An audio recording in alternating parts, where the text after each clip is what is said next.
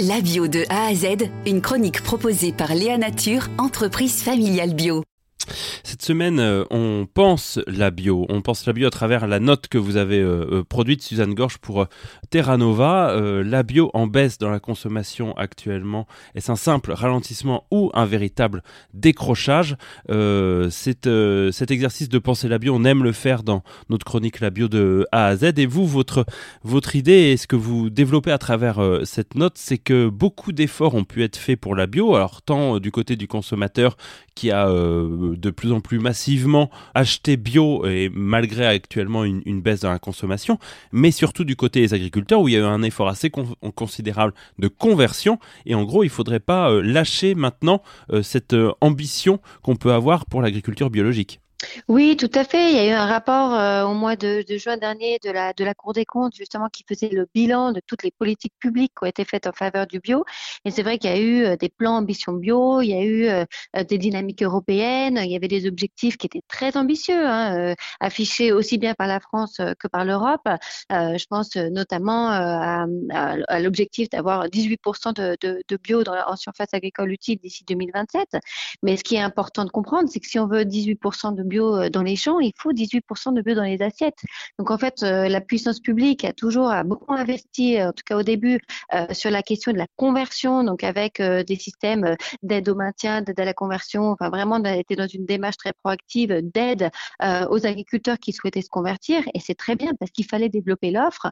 Mais on voit aujourd'hui que ça ne suffit pas et que si aujourd'hui on ne développe pas de la même manière la demande, tous les efforts qui ont été faits, tous les investissements parce que c'est des investissements aussi économiques qui sont importants pour ces agriculteurs, des investissements économiques, mais aussi des investissements en temps, euh, en énergie.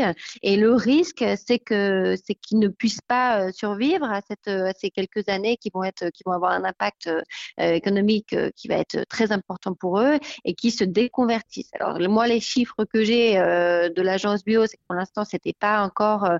un phénomène trop important parce qu'il y a, y a aussi tout un phénomène de, de, vieillissement de la population agricole générale. Donc, euh, euh, pour l'instant, on peut pas, on peut pas vraiment euh, flécher, on n'a pas de chiffres précis sur la déconversion, mais c'est vrai que c'est quelque chose qu'on craint, que les acteurs du secteur mettent fortement en avant.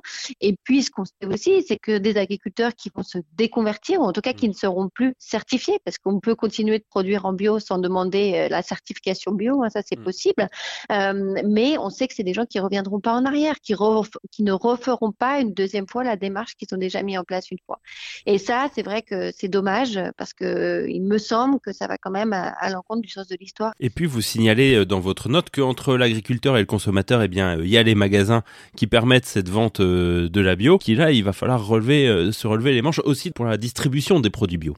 Oui, c'est vrai que comme disaient les acteurs de la grande distribution, c'est que pendant ces, quelques années, ce fameux âge d'or du bio, ils ont mis énormément en avant des produits bio. Il y avait des linéaires euh, spécifiques qui étaient dédiés à cette offre. Et puis euh, aujourd'hui, on est passé euh, à un autre, un autre modèle avec davantage de marques de distributeurs, davantage de produits locaux.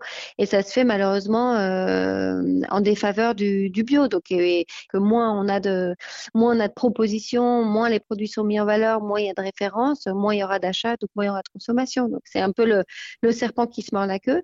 nous, ce qu'on ce qu'on souhaite c'est que chacun des acteurs puisse jouer son rôle et prendre sa part et prendre sa part de responsabilité dans cette crise que traverse la filière, euh, que ce soit les acteurs publics, les agriculteurs, les consommateurs, mais aussi les acteurs de la grande distribution et les magasins spécialisés.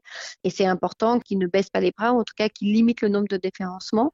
Et, et on espère que ça aidera euh, la filière à passer ce cap difficile. Merci beaucoup, Suzanne Gorge. Merci beaucoup. Léa Nature, fabricant français de produits bio en alimentation et cosmétiques, bénéfique pour la santé et respectueux de la planète.